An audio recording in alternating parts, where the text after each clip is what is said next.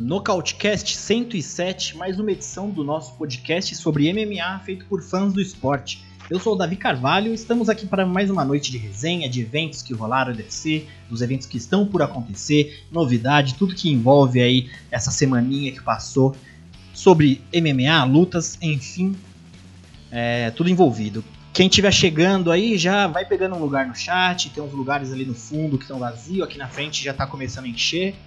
Então, quem tiver por aí, é só chegar, pessoal.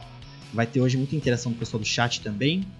E comigo aqui, a gente está com um layout novo, mas já está comigo aqui Lorenzo Fertita, diretamente de Las Vegas. Boa noite, meu amigo, tudo bem? Como andam as coisas por aí? Boa noite, Davi. Tranquilo, tudo na paz por aqui. E deixando também meu boa noite a, a Bianca também, nossa nossa outra debatedora, e também para essa galera que vem chegando aqui no chat. Certo, e com a gente também, como o Fertita já deu boa noite, Bianca. Bia Batista, boa noite, Bianca, tudo bem? Como andam essa noite chuvosa aqui por São Paulo? Boa noite, Davi, boa noite, Fertita, a galera do chat ali, já tá, já tá enchendo ali, hein, Davi? Tá Realmente tá os lugares já estão começando a ficar escassos. É, vamos lá pro pay-per-view, que não foi o melhor pay-per-view do ano, né? Mas que tem algumas coisas bem legais pra gente debater. Bora para mais um cast. Show, já vou mandar um, um, abraço pro pessoal que tá ali com a gente. Caipira de Aço tá com a gente, Miguel Ângelo, nosso amigo também lá do grupo do Nocautecast também. Também tem o perfil dele no Twitter, também quem não conhece. Caipira de Aço lá no Twitter. Também tá Pirate Peril, que já esteja, esteve com a gente. Pirate Peril deve ser aquele cara que manda os links dos amigos então, nos eventos, pelo jeito, hein? pelo nome. Tem também o Rodrigo Mendes de Almeida, Lucas Souza. Oh, acho que é o Lucas, o, o, o Lucas, nosso amigo lá do, do, nosso grupo do WhatsApp também, tá mandando um Hello Brother Davi. Ele que mora nos Estados Unidos, provavelmente é ele, ó. Fetita, você já encontrou o Lucas por aí ou ele mora em outra região, longe de, de Vegas, ali de Nevada? É longe, Davi. Ele mora, ele mora em Massachusetts, ah. lugar bem que faz um inverno bem rigoroso, muita neve por lá. Eu aqui só enfrento esse clima desértico aí. Somos separados por por, por um clima bem diferente aí, mas é o nosso é o nosso amigo dos Estados Unidos aí que está sempre tá sempre junto com a gente debatendo nos nos UFCs aí. Boa. Lucas é gente boa demais e manja de MMA também. Tá até de camisa. Aposto que ele tá com a camisa nova do UFC que ele comprou lá. Ele é bom para ele porque de lá ele pode comprar as, as roupas oficiais lá do UFC. Se bem que aqui também dá, mas já é um pouquinho mais salgado, né?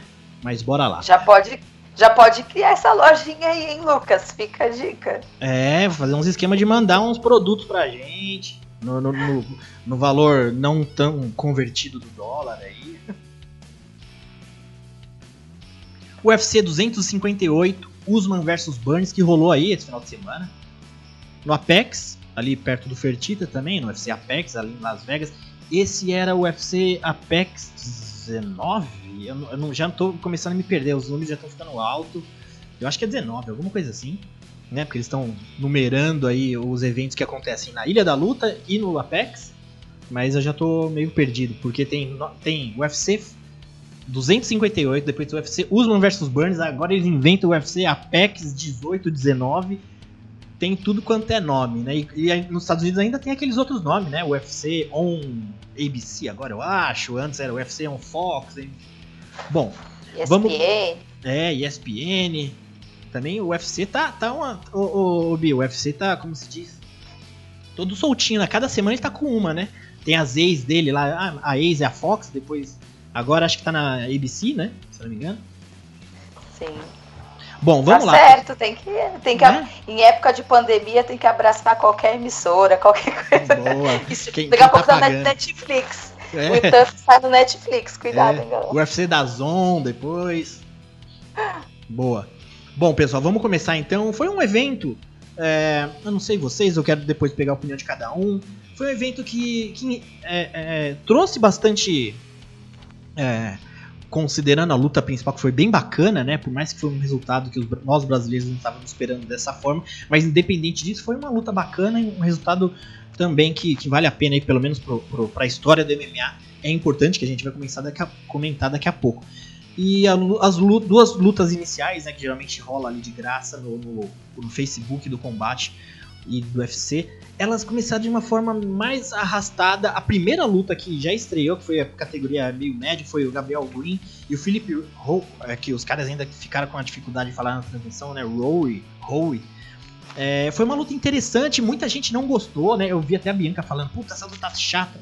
Porque pra gente tava esperando esse evento até nos grupos que a gente participa, tipo, o evento acho que começou às 9, se eu não me engano, era 7 e meia, já tava todo mundo. E aí, que hora começa? Tava todo mundo já empolgadão, né? Mas foi uma luta interessante ali, o, o, o Gabriel, Gabriel Green venceu o Philip. O Philip parecia muito o Neil Magny, né? A gente ficava lá no, interagindo, é o Neil Magny, Neil Magny. Foi uma luta mais movimentada, o, o Green venceu um nome interessante. Acho que os dois lutadores eles demonstraram ali uma qualidade interessante para a gente ficar de olho. Até mesmo o Philip Howe, ele dá para a gente ficar de olho nele também. Ele tem uma questão de uma dificuldade maior ali na luta de chão. Já o Gabriel Green, ele já conseguiu mais manter mais o controle. Mas mesmo o, o, o derrotado na, na, vez aí, também acho que a médio e longo prazo aí pode ser que renda alguma coisa. Depois tem, teve o André Ewell versus Chris Gutierrez, que já foi uma luta mais arrastada, muito de clinch, de controle no solo ali, e o Gabriel Gutierrez venceu, né? Essa luta foi por catchway, né? É, é, é, categoria de peso, peso combinada casado. ali, que é peso casado, né? Eu não lembro quem saiu dessa luta, se alguém lembrar, me fala, mas eu não lembro se geralmente quando tem peso casado é que alguém sai em cima, né? Enfim, mas foi um evento bacana. É, né, Bia? É, o que, que você achou do evento? Você curtiu aí? Curtiu as lutas preliminar, principal? O que, que você achou? Olha, Davi, você aqui meio advogado do diabo aqui, vou falar pra você que se eu tivesse que pagar esse pay-per-view, eu ia estar tá bem triste, sabe? É, eu acho que nesse caso, Bia, foi complicado. para quem pagou o pay-per-view, foi, foi meio chato. Porque não foi um evento com grandes lutas, assim. Eu, infelizmente, agora não me recordo de, das lutas que caíram desse card para falar que ia movimentar mais. Principalmente quando a gente olha o próximo, que tem três disputas de cinturão, né? Mas, no geral, tivemos algumas lutas legais, tivemos algumas surpresas negativas, né? E o meu destaque do preliminar, principalmente, é para Poliana Viana. Cara, que apresentação que a Poli fez ali, né? É, foi muito agressiva, deu uma aula de jiu-jitsu brasileiro levou a Mallory Martin pro chão. É a segunda luta, a segunda vitória consecutiva da Poliana. A Mallory Martin aí tava marcando mais uma derrota, né? Então acho que ela tava ali na, na risca para não sei, né, para entrar na barca das, das demissões. Pra passar no RH, com certeza. A luta durou nem quatro minutos, a Poliana foi muito agressiva levou a luta para o solo, deu muita cotovelada. Eu até falei no Twitter, olha, já perdi a conta de quantas cotoveladas a Poliana soltou ali. Fez várias transições até encaixar aquela, aquela chave de braço que quase arrancou o braço da mala de fora. E o que eu mais gostei, além dela levar o bônus da noite, foi a chamada que ela deu no filho dela na entrevista pós-luta. Pedro, né? Aquilo foi incrível. Acho que era Pedro. Ela falou: Pedro, você não tá obedecendo a avó, quando eu chegar a gente vai conversar. Já pensou? Que moral, né? Pô, se eu sou o Pedro, eu fico orgulhoso. Minha mãe lutou no UFC e falou que vai vir me dar bronca aqui, mano. Que, que moral, né? eu teria bastante medo de ir contra minha mãe, sabendo que ela é uma lutadora profissional de MMA e se apresentou daquele jeito, mas enfim, cada um com a sua loucura. Sim, eu achei legal, Bianca, é, a Poliana Viana, eu vi uma entrevista dela ela falando que ela não tá visando ainda cinturão, subir muitos degraus no ranking, ela quer ganhar dinheiro, né? Ela falou, porque ela teve esses momentos de derrota, é, tempo de luta também um pouco estendido, então ela falou, ó, eu não tô, perguntaram para ela quem que você quer pegar, ela falou, eu não tô pensando em cinturão, eu quero ganhar dinheiro agora, e eu acho que é uma forma também honesta, né, de, pô, não é qualquer um que fala, não, eu não quero cinturão, eu quero ganhar dinheiro, mas também uma forma de dar tempo de evoluir mais, né, Bia? É, eu gostei bastante disso também, se a gente for pensar que a Poliana, antes dessas duas derrotas, ela, dessas duas vitórias, ela vinha de três derrotas, né? Então eu acredito que seja isso mesmo. Às vezes a gente vai com muita ânsia, né? Pra, ah, não, tem que fazer a corrida, o cinturão. Mas, cara, você tem que amadurecer o seu jogo mesmo, né? O jogo de chão dela é incrível e ela tem que procurando boas lutas, sabendo aproveitar essas oportunidades, fazendo bons casamentos. E é isso aí. Tem que tem que saber jogar isso pro lado dela, porque não adianta você mirar lá no topo e perder, porque aí você queima uma grande oportunidade. Então vai amadurecendo, vai treinando, vai vai fazendo o seu melhor, né? E aproveitar as oportunidades e fazer o que fez, ganhar bônus. É isso aí, Poliana. Vamos ganhar bônus. Show de bola. Hoje eu tava vendo um episódio do Breaking Bad, né? Breaking Bad eu já comentei, né? Eu já assisti umas três vezes a temporada inteira. Aí tinha um momento lá que o, o Walter, Walter White, Walter White, ele falou de quem que era que ele tava falando? De algum cara lá que subiu muito a cabeça e o cara acabou se ferrando. E ele usou uma frase, né? Ele quis voar muito próximo ao sol e morreu queimado. E nisso eu fiquei fazendo relação com os lutadores do UFC também, né? Hoje em dia, Ainda mais com essa questão de mídias so redes sociais, de você aparecer, você começa a dar pulos muito altos ali no ranking, né? E você vai querendo abraçar uma coisa maior do que é, a gente vai até daqui a pouco dar outro exemplo nesse sentido também, da, dos dois lados da moeda. Mas também tem que tomar um pouco de cuidado com isso, né, Bianca? Porque a Poliana Viana, ela já veio no UFC é, é, com um nome assim, não que ela já era uma puta lutadora antes do UFC, não, mas eu lembro quando eu tava eu ainda tava no sexto round quando ela estreou no UFC. E eu lembro que eu conversei com os meus amigos que a gente sempre fazia um trabalho de ficar olhando as redes sociais e engajamento de lutador. E ela já tinha, assim, na época, ela tinha muitos seguidores no Instagram. Ela é uma menina bonita que né, atrai seguidor, né? Mas tem um monte de lutadora bonita no UFC que não tinha a quantidade de seguidores que ela tinha. E a gente, eu comecei a notar que é muita gente no Brasil também, de eventos regionais que ela faz. Então ela já entrou no UFC já com um tamanho não grande, mas um tamanho de um é, é, fácil de crescer. No entanto que ela já apareceu, ela estreou, se não me engano, com vitória no UFC, depois vieram as derrotas. Então ela é uma menina muito fácil de pegar um hype, né, Bianca? Sim, Davi. Você falou isso, ela lutou aqui no Jungle Fight, nocauteou a Amanda Ribas, né? Então, assim, e fora que ela usa muito as redes sociais, né? Nem ela usa muito TikTok hoje, né? Que é uma rede de, que faz sucesso, principalmente a galera mais nova. E ela faz bastante, assim, e mostra muito da rotina dela como lutadora. Então isso é muito legal, porque atrai quem não, não curte tanto, né? Dá visibilidade para ela. Fora que há um tempo atrás, há dois anos atrás, ela até falou isso, né, pro Joe Rogan na, na entrevista ela bateu num cara que ia assaltar ela, né? Não sei se vocês sim, lembram sim. disso. E isso estourou na mídia, estourou em vários lugares. Então, assim, visibilidade, né? Só que a visibilidade, se você perder, não vale de nada. Então, eu acho que nesse momento ela tá sendo bem inteligente mesmo. Vamos amadurecer esse jogo, vamos escolher boas lutas, vamos continuar fazendo sucesso aí na internet, vamos continuar se mostrando, aparecendo, é bonita, sabe, é engraçada, sabe fazer lá, sabe. Ter carisma, né? Ter mídia, ter carisma, então tá certíssima. É. Eu até vi uma, uma, uma, pergunta de um repórter sobre esse momento que o Joe Rogan perguntou para ela sobre esse caso que ela bateu num cara, né? Que ia é, assaltar ela. E na resposta ela falou assim: Ah, isso já faz muito tempo, mas blá, blá. aí respondeu. Aí o repórter perguntou: Você se sente mal em responder sobre isso? Porque você falou: Ah, já foi muito tempo, você responde muito essa pergunta. Ela falou: Não, não, pelo contrário, eu gosto porque isso motiva as mulheres, né, a querer aprender mais, conhecer mais sobre MMA e saber das possibilidades, né? Que, que ela até fala sobre defesa pessoal, né? Sim. E isso é muito legal, é uma coisa que, que muitas mulheres que chegam ao MMA, MMA através disso, né? Ah, fui fazer um Thai ali, fui fazer um Krav Maga ali, sabe? Uhum. Assim, coisas para defesa pessoal. E é, e é importante também. É legal essa causa que ela levantou. Ela falou, realmente, ela falou na entrevista, ela falou, não, eu gosto porque eu inspiro muitas mulheres. É, é. bem importante. É bem legal. Boa. É, Fertita, que, que você curtiu o evento de forma geral? Assim, você, você, você tava. Eu sei que você é um cara ocupado, né? Você tem os, os cassinos aí para administrar. Não se bem que eu não sei se você ainda tem os cassinos, mas você pega desde o preliminar ali, pegou desde o comecinho? Sim, sim, Davi. Mesmo com o Station Cassinos aqui a toda ainda, né? Eu consigo pegar desde o, desde o card preliminar, não, não deixo de assistir, não.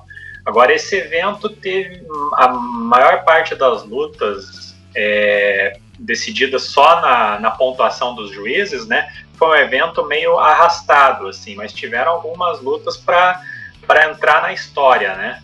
Eu uma delas eu vou destacar agora, que foi a derrota do Rodolfo Vieira, mas não só a derrota, a forma como ela aconteceu, né? Foi o resultado mais surpreendente da noite, quem sabe até venha a ser o resultado mais surpreendente do ano, né? Teve a invencibilidade dele quebrada contra o Anthony Hernandes, lutador que já havia sido finalizado pelo Marcos Maluco no UFC, né? Caramba. Logo no início da luta, o Rodolfo conseguiu levar para baixo ali, conquistou uma posição confortável né, na montada. E todo mundo pensou que era questão de tempo para é, mais uma vitória, mais uma finalização dele e para acertar mais um palpite, né, no nosso, na nossa competição lá no grupo de fãs, né? Todo mundo acertar, né? Todo mundo acertar, né? Mas o Hernandes soube manter a calma ali, se defendeu bem no chão, inclusive de um armlock que tava, parecia bem encaixado, né? Mas quando a luta voltou em pé, o Rodolfo já parecia perdido, né? É, ele mesmo, depois, em entrevista pós-luta, ele falou que sentiu um cansaço ali que ele não, não sabe o porquê né, que ele se cansou tão rápido. E a defesa, juntando a isso o fato de que ele, a defesa dele estava muito vazada, engoliu cruzado, cotovelada, chute alto, e passou a sempre tentar quedar na marra, né? Acabou passando sufoco até o final do round, mas conseguiu sobreviver, né? Porém, no round seguinte, a luta continuou igual e aconteceu aquilo que parecia impossível, né? O várias vezes campeão mundial de jiu-jitsu e campeão do ADCC, e que é o Black Belt é, Hunter, né? Caçador de faixas pretas, dessa vez teve a sua faixa preta caçada pelo faixa roxa Anthony Hernandes, né? Vitória maiúscula do Anthony Hernandes, estava com cartel irregular no UFC, inclusive como eu falei, né, tinha sido finalizado pelo Marcos Maluco e agora merecidamente levou até o prêmio de performance da noite para casa. Né? Do jeito que eu conheço o Dana, não duvido que tenha rolado um, um, mais um bônus pelo feito que ele conseguiu, né? E após a luta ele falou para os treinadores que ele finalizaria o Rodolfo e eles disseram para ele nem tentar isso, né? Não estavam muito crente na, na capacidade dele ou, e também respeitando muito o Rodolfo, né? É, depois ele foi informado pelos repórteres que ele foi o primeiro lutador em 20 anos a conseguir finalizar um campeão do ADCC no UFC. É, antes dele tinha sido Frank Mir, lá em 2001, lá na minha, na minha boa época, lá que ele tinha finalizado o brasileiro Roberto Traven. Uhum. É, e o Hernandes, vamos ver se ele ganha um grau na faixa roxa dele de jiu-jitsu, né? Para o Rodolfo Vieira, resta agora fazer os ajustes necessários, né?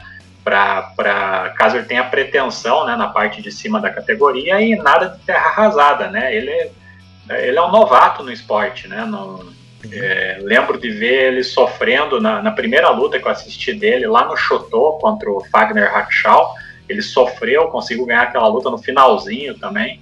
E já a gente pode ver uma evolução muito grande dele, né?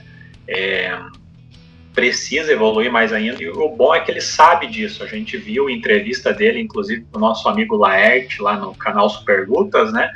E outras entrevistas, ele afirmando que ele sabe que ele precisa evoluir, que os pontos, ele, ele mesmo aponta vários, vários, várias, vários quesitos no jogo dele, né? Que ele precisa apresentar essa evolução. E eu gosto muito da maneira como ele lida com a carreira, né? Ele, ele ele nessa luta em especial ele, ele soube falar que cansou rapidamente, que a defesa estava vazada. Então ele é um atleta que é ciente das limitações dele, né? E com quanto, quantos atletas a gente já não acompanhou que foi assim também, né? Tiveram uma carreira vitoriosa no MMA depois de tomar aquele choque de realidade, né? Portanto, eu acho plenamente possível que o Rodolfo consiga essa evolução, caso ele, caso ele continue, né, trilhando o caminho do MMA e e parabéns para o Hernandes, né? Conseguiu um dos resultados mais impressionantes que eu, que eu vi nesses últimos tempos. Você falou, falou que ele é faixa roxa de jiu-jitsu, né? Isso. É, você falou em ele em ganhar uns graus aí, pô, tem que ir pra marrom no mínimo, né? No mínimo Com certeza. marrom. Pois Tudo é, bem tinha que ganhar né? no octógono já. É, é, se não quiser dar a preta direto, beleza, mas pelo menos a marrom, cara. É. Ô, Davi. Oi. A, olha, a faixa que ele vai ganhar, eu não sei a graduação. Eu só sei que eu queria ser a pessoa que apostou nessa finalização do Hernandes, cara. Porque, meu Deus do céu. Nossa. Com certeza. Tinha que fazer 10 pontos lá no palpitão, Bia. Pra vocês terem ideia, o nosso gráfico, né? Gente, desculpa o atraso, já vou falar aqui. Olha, desculpa, já tô trabalhando demais. Mas assim, no nosso palpitão foi 100% de respostas no Rodolfo. É, não, não teve não ninguém vi. que foi de Fernandes. É. Eu vi, eu vi eu, até gente que, que reclamou porque tinha apostado em, em sites de aposta no Rodolfo, né? Pô, que sacanagem, Rodolfo fez isso. Cara, mas não era nenhuma luta para você apostar no Rodolfo. As odds eram tão baixas que não valia a pena. É tipo você apostar. Eu não lembro quantas eram as odds, mas devia ser tipo, você aposta 100 dólares, você ganha 102 dólares, sei lá. Eu não lembro as odds. Mas devia ser uma coisa muito baixa.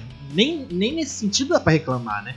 Porque é uma coisa muito é, é, impensável. Assim, ninguém imaginou que o Fernandes, o Hernandes ia finalizar o Rodolfo Vieira, né? Não tem. Imagina quem apostou, tipo, porque lá no, no site de apostas você pode apostar tanto no método e tem aquelas apostas assim. Eu, eu acho que ele vai vencer no segundo round de finalização. As odds são gigantescas. Se você acertar uma dessa aí, você pode apostar um real que você deve ganhar pelo menos muito dinheiro, assim. Proporcional a um real, né? Mas deve ganhar muito, as odds devem ser muito altas. Eu só queria ser essa pessoa, só. É? Nossa. É, o, eu, eu acertei a. Uma vez eu, eu brinco às vezes de apostar, né? E eu, eu faço assim, eu coloco 100 reais lá e vou apostando. 2 reais aqui, 2 reais ali. Meio para fazer uma brincadeira. Aliás, eu, eu tô até pensando a gente trazer umas novidades com relação a apostas pro Nocautecast para trazer umas coisas bacanas. Não de mim, né? Porque eu não manjo nada. Mas eu vou apostando assim, 2 reais aqui, 3 ali, né? E eu apostei naquela luta do Verdun e do Caim Velasquez. Foi a, melhor luta que eu ganhei mó grana, porque o Verdun tava muito azarão. Eu acho que eu ganhei 50 reais. E eu apostei, tipo, sei lá, 10, assim. Alguma coisa assim. Muito bacana. bom. Oh. É, bom, pessoal, tem uma luta também. A gente podia falar de forma rápida aqui na, que, que rolou no, no preliminar. Que foi pela categoria meio médio. Bilal Mohamed versus Diego Lima, né? Uma luta que até eu é, é, apostei. É que a gente faz, né? Tem o palpitão do contragolpe, tem o nosso palpitão do podcast eu tava muito em dúvida nessa luta. E o, o, o, Diego Lima ele tava muito azarão, né? As odds, pelo menos aqui no site do UFC ainda, que não, é um tá relacionado a site de aposta, mas tem uma odds aqui. Que, ó, ó aproveitando, o, o Rodovieira tá com menos 400 de, de odds no site do UFC. Em sites de aposta, que é uma coisa especializada, no momento ele devia ter muito menos ainda. Enfim, Bilal Mohamed versus Diego Lima. É uma luta que eu tava meio ainda achando que ela poderia ser um pouquinho equilibrada, por mais que eu sabia a, a superioridade do Bilal Mohamed. Mas eu não achei que ia ser uma coisa tão dis, disparada de, de, diferença entre os dois, porque o, a, o começo da luta parecia um sparring de luxo pro, pro Bilal Mohamed. É, ele tava passando por cima do Diego Lima, o Diego Lima naquele esquema o, o, Diego Lima, infelizmente, ele tem. Parece que ele, ele lembra muito o irmão dele, né? O Douglas Lima, o lutador do Bellator. para mim, é um dos melhores lutadores do Bellator, né? Para muita gente também. Mas. Campeão, ele, né? Campeão. E, e ele lembra muito o estilo do, do Douglas Lima, mas parece que os defeitos do Douglas Lima são maiores do Diego Lima, aquele jeitão de ficar com as costas na grade, andando, só circulando, e na própria luta ele estava cometendo uns erros de correr pro lado do braço forte do, do Mohamed. Bia, você ia falar Davi, hum. não, sim, desculpa. É que eu vi um tweet que eu achei incrível, que o rapaz colocou assim, eu vou lembrar, depois eu lembro o nome do arroba, que era Diego Lima é um striker, é um grappler ou só um teimoso? é a é. definição, sabe? Porque é isso, a gente vai, olha por mão dele, vê a dominância, o cara é muito bom, só que é isso, tem uns erros como todo atleta, ninguém é, ninguém é Camaro Usman 100% aquelas, né? Mas é, são algumas coisas que são gritantes, entendeu? E aí o Bilal Muhammad foi realmente um sparring de luxo, fez o que quis, brincou onde quis brincar, né? Então, realmente é isso, Davi. É o Douglas Lima piorado, talvez. É, é que é chato, né? A gente tem esse negócio de ficar na sombra de alguém, né? Tipo, o, o namorado da Gisele Bündchen, né? O irmão do Douglas Lima, mas a gente faz a relação porque até fisicamente ele, ele lembra muito. Mas realmente, tipo, tá difícil aí e até o nível tá difícil de se manter no UFC, né, Fertita? O que, que você acha do Diego Lima? Por mais que a gente esteja falando de quem perdeu aqui, né, a gente deveria levantar quem venceu, mas a gente só pode finalizar esse pensamento. O que você acha, Fertita? Então, Davi, era a melhor fase do, do Diego no UFC, né? Ele que é um, sempre foi muito bem nos TUFs, né? É bi-vice-campeão do TUF e vê sua série de três vitórias interrompida, né? O Bilal Muhammad se consolidou no ranking. Eu achava o Diego o Diego zebra para essa luta, mas achava também que se tinha algum momento em que ele podia ganhar do, do Bilal Muhammad era agora. Uhum. É, e ele vinha muito bem nas lutas anteriores, é, sempre é, ganhando a luta com low, começando com low kicks para abrir o caminho para as vitórias, né? Ele sempre, sempre muito bem nessa, nessa de tirar a base do adversário, né? Até tentou usar isso nessa luta, mas como você falou, né? Teve um, uma série de erros ali técnicos de andar para mão para mão do adversário, para mão boa do adversário e também ficou muito aquado na grade, né? Então deu a deu o favorito, né? O Mohamed se consolida no ranking, ele tem um bom nível de trocação, luta de chão também. É, vamos ver é, em que ponto a carreira do, do Mohamed consegue decolar agora, né? Ele é um porteiro, já é consolidado como um porteiro bem complicado na categoria e sempre impedindo a galera de entrar no ranking, né? Acabou de impedir o Diego agora foi antes é, com o Curtis Millender, com Takashi Sato, Randy Brown, Lyman Good, Tim Means, mas na hora que ele pega algum ranqueado acima, ele tem falhado nas chances dele subir no ranking, né? É, foi assim que ele teve as únicas derrotas dele na carreira, aliás, contra o, lá na, nas, numa das primeiras lutas dele contra o Alan Juban e depois contra o Vicente Luque e o Geoff Neal é, veremos se ele vai conseguir né, agora chegar entre os 10 primeiros nessa categoria, que é um, é um tanque de tubarões. Né? E para o Diego, é, eu acho que ele que agora ele vai andar alguns passos para trás na categoria ali, né? Pegar um, um, top 20, 25 e espero que ele que ele consiga é, evoluir um pouco né, nessa, nessa questão de, de de como postaram lá no nosso no nosso grupo de fãs, né? Parecia que ele estava com parecia que o octógono, o centro do octógono estava pegando fogo, né? Que ele queria fugir do centro ali a todo a, a qualquer custo, né? espero que ele consiga é, melhorar nessa parte de, de se deixar encurralar na grade para os próximos desafios, que acho que ele terá mais oportunidades no UFC. Né? Show de bola. Pegar um comentário da rapaziada aqui, o pessoal do chat. O Miguel, o Caipira de Aço falou: pior que é verdade, Fertita. E o Will não tentou fazer nenhuma defesa nos low kicks. É. Rômulo Miranda também é nosso amigo também lá do canal Por Dentro da Luta, bem bacana também o canal aqui do, do YouTube. Vale a pena acompanhar, um material de muita qualidade. Comentou aqui, depois que o Dana White repostou um vídeo de estreia dela no UFC, ele, ela ganhou muitos seguidores também. Ele tá falando da Poliana Viana. É, mas eu lembro que quando ela tava meio que para estrear na UFC, eu já tava meio de olho nela. Ela já era, já tinha tipo, sei lá, 200 mil no Instagram, assim, alguma coisa assim. É, a Karine Japa, ó, a Karine Japa, lutadora. Ela é lutadora do do Taura, mas também uh, tá para fechar alguma luta agora por por, por esses uh, meses aí, ou semanas Assim que sair, a gente fala aqui. Tá, também tá convidada a Karine já para participar aqui com a gente, hein, Karine? Aqui em São Bernardo, inclusive, não aqui foi ela que Aqui postou, na Quebra, né? É. Você sabe onde ah, que é, é, esse evento? Que ela, no Paulicéia, você comentou, né? É, tem uma academia grande do Diego Lima, ali é bem grande, assim. O, o lugar bem bacana. O Miguel Ângelo falou: Eu faço isso também, Davi, apostar sempre 2 a 5 reais por luta, só para brincar. É, então, um jeito mais, né? É, saudável de brincar com a coisa. E o Miguel Ange falou: Diego Lima, para mim, estava com síndrome de Júnior Cigano. Não sai das grades, estava virando alvo fácil tanto por strike quanto por grappling.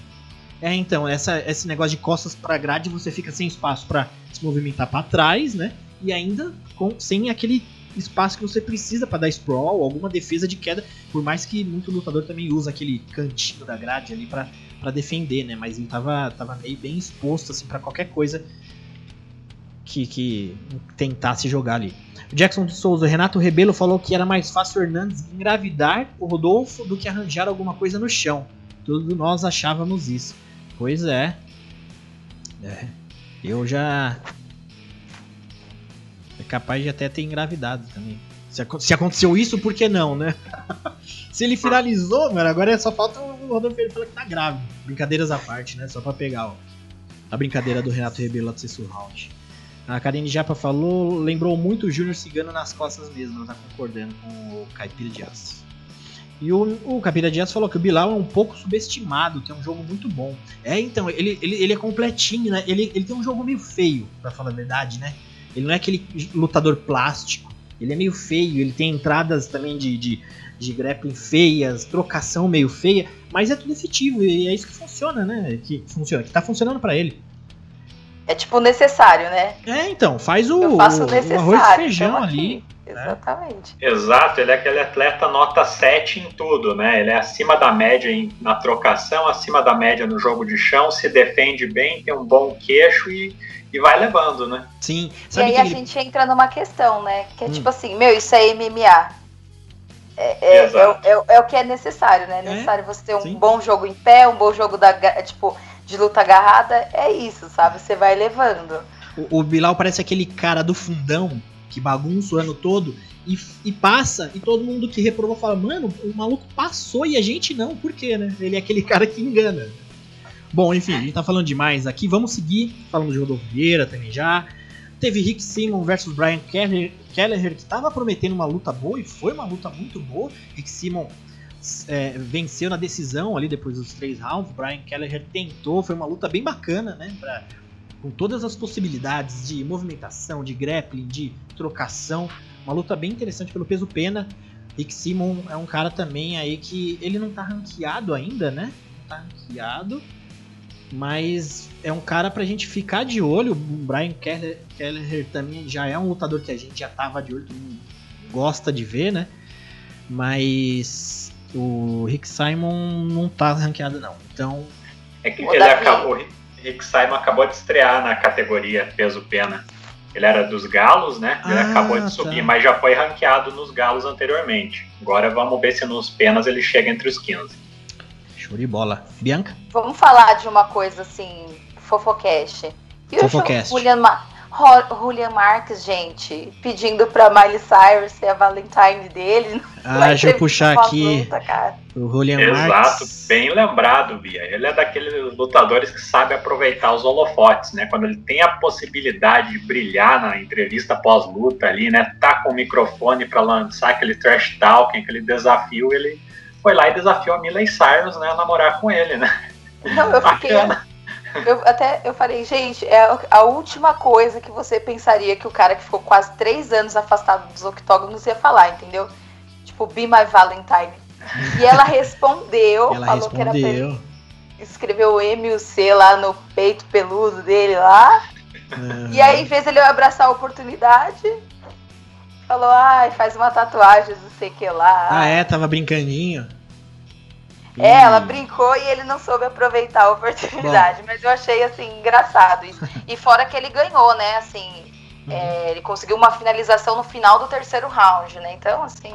Se fosse parabéns por pontos, ele perdia a luta, né? Se fosse eu o quê? também acho. Por pontos. Ah, é. Tava perdendo aquela luta. Boa. Essa luta foi pela categoria médio contra o Mark Pitolo que o Julian Marques venceu na finalização no, nos Terceiro últimos segundos, né? Nos últimos segundos de luta ali. 4 minutos e 17, se não me engano. Exato. Show de bola.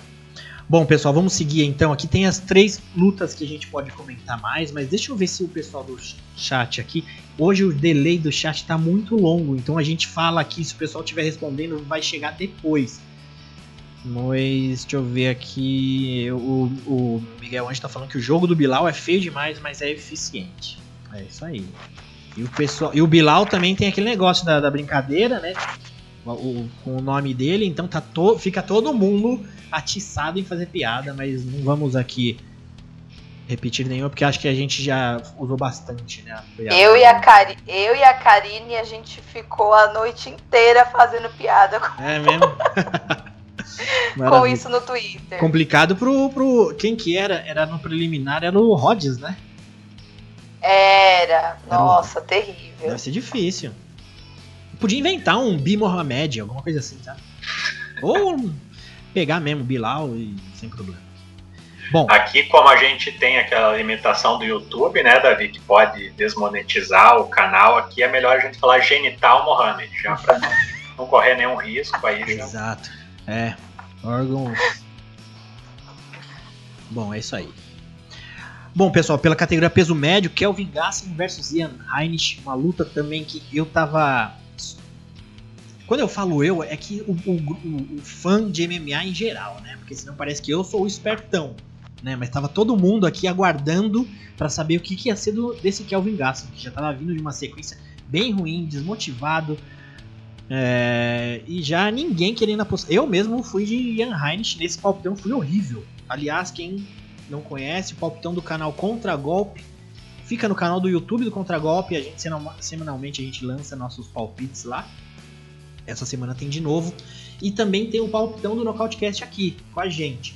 É, lá no nosso Instagram, tem na nossa bio do Instagram, tem um link lá que você consegue. Tem o link tri, né? Que tem as opções de você conferir todo o nosso material do Nocautecast. E um deles é o link pro, pro palpitão. O palpitão sai geralmente depois das, das encaradas, né? Das pesagens dos atletas, assim, confirmou todas as lutas, mesmo caindo depois que esse evento caiu uma luta depois da pesagem, né? Que foi a do. Não lembro qual, uma que caiu. Mas enfim, quer participar do nosso palpitão? vai lá. O, o resultado não saiu ainda desse último, porque a gente. Isso que é o problema, né, Bia? A gente fazia o cast de terça, dava tempo para fazer algumas coisas. Mas de segunda o evento foi e não deu tempo a gente finalizar ainda o ranking. Mas o, o, melhores, os, os, os tops ali, vai participar com a gente no próximo episódio do cast também. Fica tranquilo. Certo? Então participe com a gente, vai lá na nossa bio do, do Instagram, já fique esperto lá quando depois das encaradas e da pesagem, clica lá, deixe seus palpites para também participar com a gente do Nocautecast. Certo? Onde eu tava, Kelvin Gastelum, né? Kelvin Gastelum, eu tava falando que eu fui de Ian Heinrich, é, mas eu vi que foi uma luta que muita gente foi de Heinrich, também muita gente foi de Gastelum, tava ainda nessa dúvida. Eu falei do, do, do Gastelum que tava parecendo Johnny Hendricks, né? Que do nada ele dá aquela desmotivada na carreira, mas parece que ele voltou bem aí. É bem assim, eu durante a transmissão lá, eu, eu no grupo ali do WhatsApp do Knockoutcast, eu falei, pô, é, é o, Kel, o Kelvin Gastelum do Tuf, né? Que lembrou muito o estilo, aquele amarrão de prensa na grade ali, aquele dirty box, depois tenta queda, o jogo daquele cara incansável que deixou até o apelido dele de Velasquinho, né? Todo mundo chamava de Velasquinho, Velasquinho, por ele também ter a, a questão do México ali também de origem é, ser baixinho e troncudo, pegar caras maiores. No TUF ele foi conhecido como Velasquinho.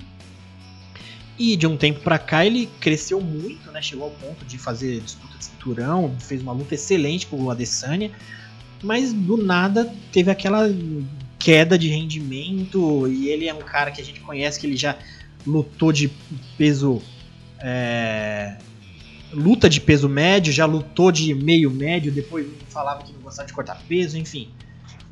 Então foi uma luta que a gente viu um Gaston, pelo menos que eu, eu meio que tava comentando que eu enchi a bola ali no grupo do WhatsApp, mas assim, pra um cara que deu a luta que deu contra o Adesanya, é, ele melhorou, né? Se manteve aí, tem mais uma vitória, isso é bom. É bom também a gente ver que o Kelvin Gaston não desanimou, né? Porque a gente gosta do cara, a gente é fã do cara lutando, ele é muito bacana de ver. A gente não quer ver o cara des desmotivar. Mas também, é, Bia e, e Lourenço, não sei se vocês concordam comigo. Foi bacana ver o, que o Gaston vencendo de novo em Bia, mas assim, não é o Gaston que lutou com a Desânia, né? É, não é a apresentação que ele fez com a Desânia. Para mim foi bem assim, o necessário, sabe? É. Aquilo tipo, eu fiz o que precisava fazer para vencer foi isso. Mas como você falou, Davi, é melhor vê-lo vencer do que perder, né? Então, Sim. assim, se é o que necessário que faz, faz uma lutinha chata, faz aquela.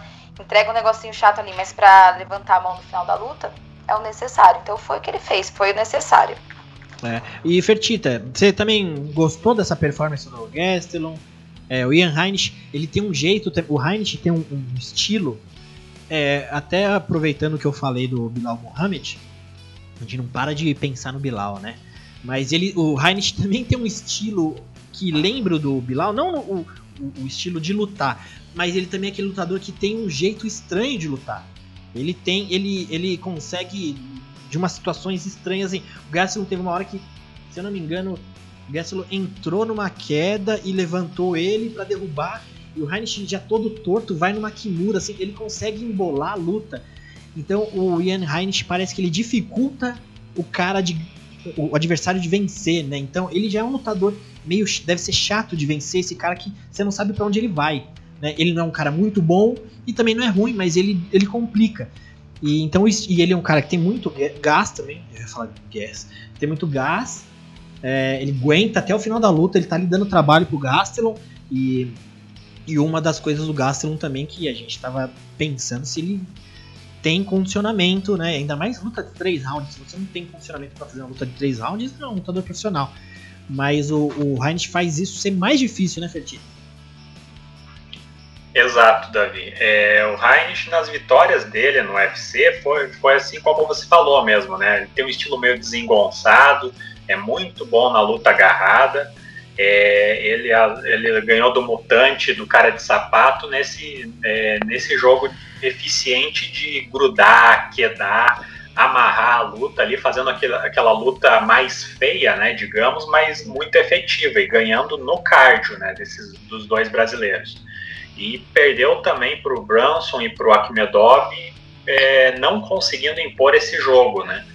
E por isso eu vi que, a, que essa vitória do Gastelum, ela foi não é não é aquele Gastelum que eu gostaria de ver, né? Na verdade eu gostaria de ver ele nos meio médios, né? Mas o Gastelum nos médios eu gostaria de ver aquele Gastelum agressivo, bom na trocação, optando por manter a luta em pé, mas eu acho que depois daquela luta, depois, não sei se depois daquela luta contra o Adesanya ou se por vir de três derrotas, ele foi pro optou por um jogo de segurança, né? Por lutar com, digamos, para quem entende de futebol aí, por, com o regulamento embaixo do braço, né?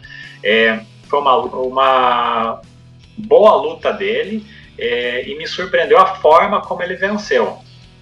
É, não o fato dele vencer por decisão, que era, era até um palpite meio, meio assim, que é óbvio, né? Mas é, luta, o fato dele vencer o Heinrich no jogo bom do Heinrich, algo que nem o Branson tinha conseguido, né, no, é, quedando e, e, conseguindo manter o Heinrich no chão, é, eu acho que é uma, um mérito muito grande dele, que se recupera das três derrotas seguidas, né, e provou que ainda pode render bem nos médios, né, se, é, se saindo, principalmente se saindo melhor no ponto forte do adversário, né, nesse jogo de isometria, grade, wrestling de abafa, e provou que é, é, fincou a bandeira dele ali no top 10 dos médios. É um bom, se não, se não vai chegar ao título, se ele quiser se manter nessa categoria, é, pelo menos vai ser um porteiro de boa qualidade, né?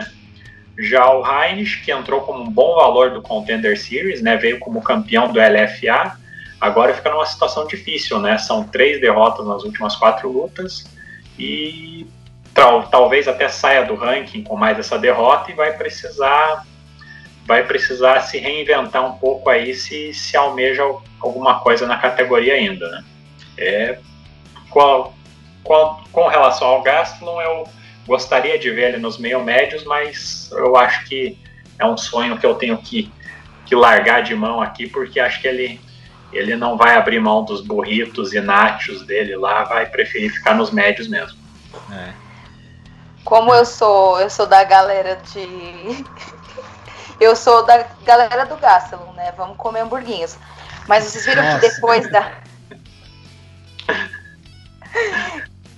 E vocês viram que depois da, da luta na coletiva, ele se colocou à disposição de ficar de reserva de borrachinha Whittaker, né? Achei interessante isso, porque aí era uma luta diferente, ia se mostrar, não ia fazer essa apresentação, ia ter que fazer mais, né? Então, fica aí, né? É esperto, né? Ele é esperto porque ele tá pedindo para ficar de, de step de uma luta que tá lá em cima, né? Enquanto ele tá aqui embaixo. Sim. Deixa eu pegar um comentário do pessoal aqui. É... Rodrigo Mendes de Almeida. Kelvin Gastelum lutou para manter o seu emprego. Fez o arroz com feijão. É, eu vi aqui que o Caipira de Aço me corrigiu que não foi o Rods, né? Foi o Prota e o Luciano, verdade. Então ele comentou aqui. É, e o Jackson de Souza falou: o nome do Mohamed não saía da boca do Luciano Andrade na transmissão. É. E a Karine Japa falou: fez uma luta chatinha, lutou para garantir a vitória. É, então Gastelum foi. foi... É, experiência, né? O cara levou na experiência. Porque, assim, também, se ele perdesse ali, ele tinha que jogar, fazer uma luta muito segura. Era a luta que ele não podia perder. perder porque ele fez a última luta que foi o Jack Hermanson, né? Que tava lá em cima do ranking, se eu não me engano. E. Pra agora. Hermanson passou por cima, né? Passou o carro, então não dava para ele perder agora. É, e o, o Caipira Dias falou assim: Kelvin Gastelum fez um jogo muito bom, mas precisa dar uma acordada se quiser voltar para o topo. Então. E o Jackson falou: enquanto o Gastelum ficar comendo churrasco no papo furado com o Verdun, vai é para 93, é. Se não for pro 120. É, o Capira de Aço completou aqui, ou 120. Pois é. Vai... Deixa ele comer! Ai, povo! O, o Gastelum é do a time. Bia do... é fã de, de, a gente não ter mais dúvidas de quem é o Gastelum e quem é o Nasrat Capiparasti, né? Cada um na sua, né, Bia? Exatamente, dá pra perceber. Colocar um hamburguinho assim, a gente vê quem olha primeiro. É simples, rápido. Estratégia. Bom, pessoal, hoje a gente tá arrastando que a gente vai dar 4 horas aqui. A gente tá ainda no evento passado. Mas vamos rapidinho aqui. É... Rapidinho não, porque agora a gente tá nas lutas mais bacanas de comentar, que é as duas lutas mais as duas lutas principais do evento. Vamos pro co-evento da noite, que foi pela categoria Mosca Feminino, Macy Barber versus Alexa Grasso, que foi uma luta também muito bacana. Todo mundo tava ali de olho na Macy Barber, uma menina né, que tem uma, um jogo muito interessante, porradeira, vai para cima. Tava até então, se não me engano, com uma derrota no UFC, desde que ela. Acho que ela tava 8-1 no MMA. Encarou a Alexa Grasso e, cara, essa luta agora particularmente me surpreendeu tanto, porque eu já tava tão desgostoso com a Alexa Grasso, assim, sabe? Falando, pô, a, a Macy Barber vai lá, vai vencer, independente como, se nocaute ou decisão ou luta chata, mas vai vencer a Graço. Mas, cara, a Graço veio num, num, numa performance assim linda de, de se ver com um boxe muito bem alinhado. Eu até vi depois uma. Ela tá treinando, fazendo camp junto com a Irene Aldana, que também tem um boxe bacana. E é bacana ver lutadoras, né? Assim como tem lutador também que traz um pouco desse boxe mexicano, que a tradição do boxe mexicano também é enorme, assim. É Cuba, México, né? E Estados Unidos ali, hoje em dia. É, se bem que tem Rússia também, que o bicho tá pegando. Mas assim, a tradição do boxe mexicano é muito forte, então ela trouxe aquele boxe bacana. Bia, curtiu aí? O que, que você achou dessa derrota da Barber, a vitória da Graça? O que, que você gostou e não gostou?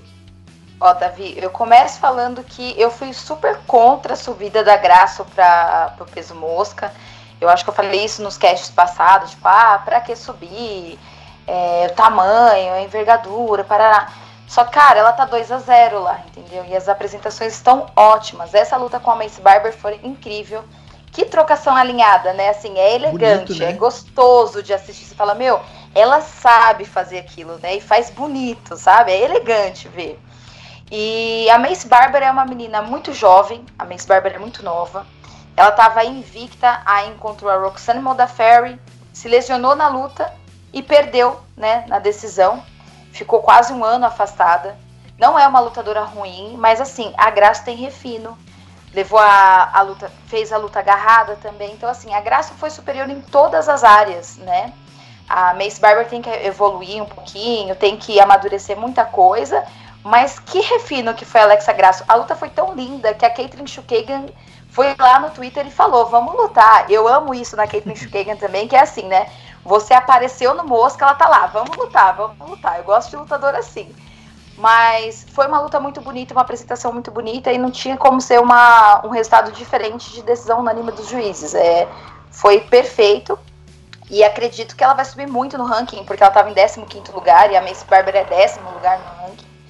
Então acredito que já dá para começar a dar essas as meninas ali de cima, sabe? Para eu ver se a envergadura não vai ser tanto, assim, uhum. se não vai influenciar tanto e se essa, esse box lindo da Graça vai sobressair nessa categoria das moscas. E a, a Graça no, no Invicta, ela não lutava de átomo, né? Ela lutava do quê? É galo, Davi, galo? No palha, no palha ela tinha muito problema para bater peso. Tanto é que ela foi forçada a subir, porque na última luta dela, se não me engano, é até Claudinha Gadelha que elas iam lutar, ela não conseguiu bater peso.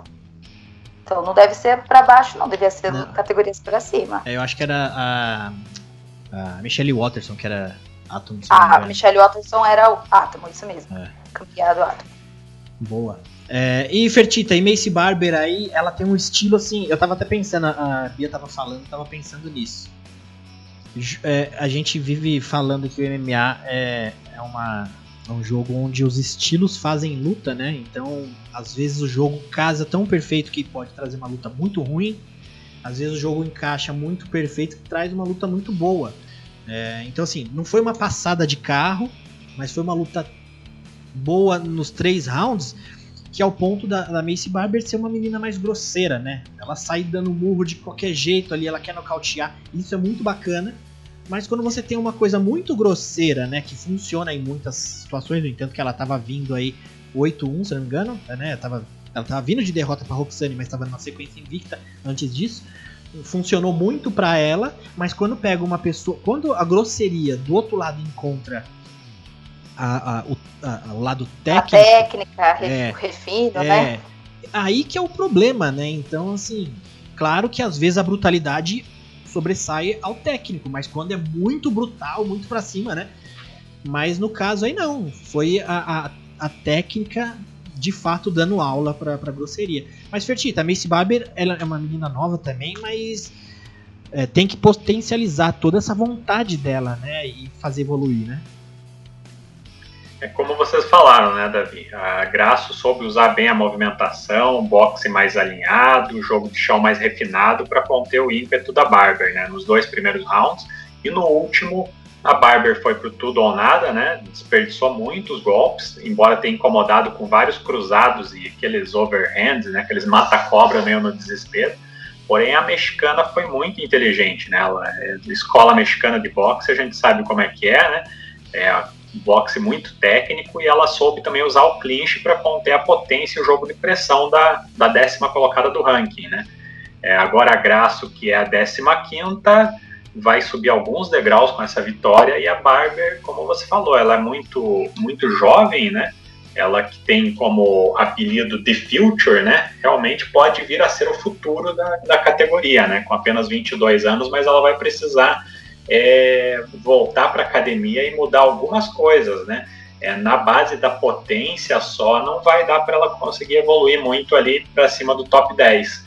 Ela estreou no UFC vindo do Contender Series e já vencia na base do abafa, né? Impunha aquele, o jogo de partir para cima com tudo e conseguia nocautear as adversárias, é, derrubar com muita, impondo muita pressão e, e, vencendo no ground and pound.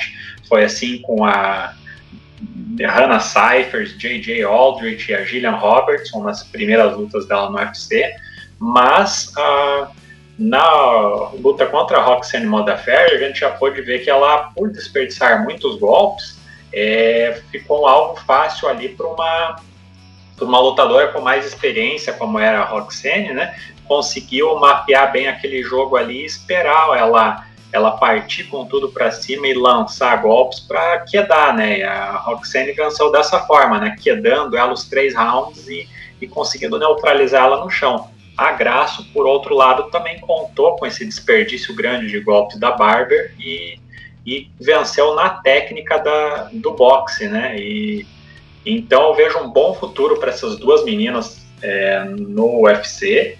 A Graço também eu tenho ainda minhas ressalvas com relação a ela nessa categoria, mas ela, como a Bia falou, né, não, não tenho o que falar por enquanto, né? São duas vitórias muito muito bem conquistados, né? Com técnica, antes da, dessa luta contra Barber, foi contra Dion Kim, também venceu de, de uma forma bem, bem tranquila, né? Conseguiu é, é, usar bem a estratégia e, eu acho que ela ambas têm tudo para se dar bem no, no, no futuro aí no UFC. Agora, a, a Barber, ou como o Minotauro falou na transmissão, que até traduziu o nome dela para Bárbara, vai ter mais, mais coisas a, a, a alinhar aí na, categoria, na academia quando retornar. Mas tem tempo para isso, né? 22 aninhos apenas. Boa. E como diz o Minotauro, né? Uma craque, né? Tava até Casca vendo. Casca grossíssima. Casca grossíssima. De 10 lutas dela, né, que ela tem no profissional, três lutas foram da decisão. Dessas três foram as duas que ela perdeu na decisão. Né? Então, ela só a segunda luta como profissional dela que ela foi uma decisão. O resto é tudo pela via rápida e depois as duas derrotas que ela tem foram por decisão. É uma menina de muito futuro aí, sendo trabalhada, lapidada, vai longe. Certo? Bom, pessoal, então vamos para a luta principal da noite. Deixa eu ver se a arte tá certinha aqui para não ficar comendo a cabeça do rapaz aqui. É, pela categoria meio médio, Kamaru encarou Gilbert Burns tentando defender e defendeu seu cinturão de uma forma bem bacana, uma luta muito boa, como eu lá na introdução falei da, da importância dessa luta para até para a história do, do UFC assim, porque ela representa muita coisa né? Independente da derrota do brasileiro, tá todo mundo torcendo, grande parte torcendo né, para o Gilbert Burns, mas a gente também, grande parte, sabendo quão difícil era esse campeão. Quão legal também o Kamaru Usman como campeão, assim. Eu adoro ver o Kamaru Usman como campeão. Então espero ainda ver muitos capítulos dessa, dessa categoria meio médio aí envolvendo o cinturão e espero que o Durinho esteja envolvido em muitos, seja campeão também, mas independente quem estiver campeão ali, vai ser muito bacana de, de acompanhar. Eu tava pensando, né, porque o, o Durinho ele deu uma entrevista falando, a entrevista pós-luta, né, que essa luta teve muita coisa de emocional, teve a questão deles serem amigos, a gente falou tanto aqui nos casts passados, né, então teve a, a, a, questão aí emocional dos dois, amigos, um lutando contra o outro. E, e na luta ali, eles tiveram que meio que esquecer isso e foi uma coisa que o Kamaru Usman falou também. Ele não, não vê quem que tá ali, ele só vê quem tá dentro do octógono que tá tentando tirar alguma coisa dele, né? Tirando o cinturão.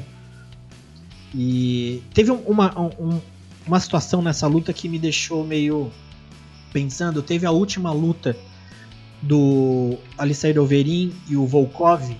Quando eu tava assistindo aquela luta com o Volkov e o Overeem, a luta começou né, ali e o Volkov acertou umas mãos já no começo da luta e o Overeem já sentiu, né? A gente já falou dessa luta, mas só para entender o meu pensamento.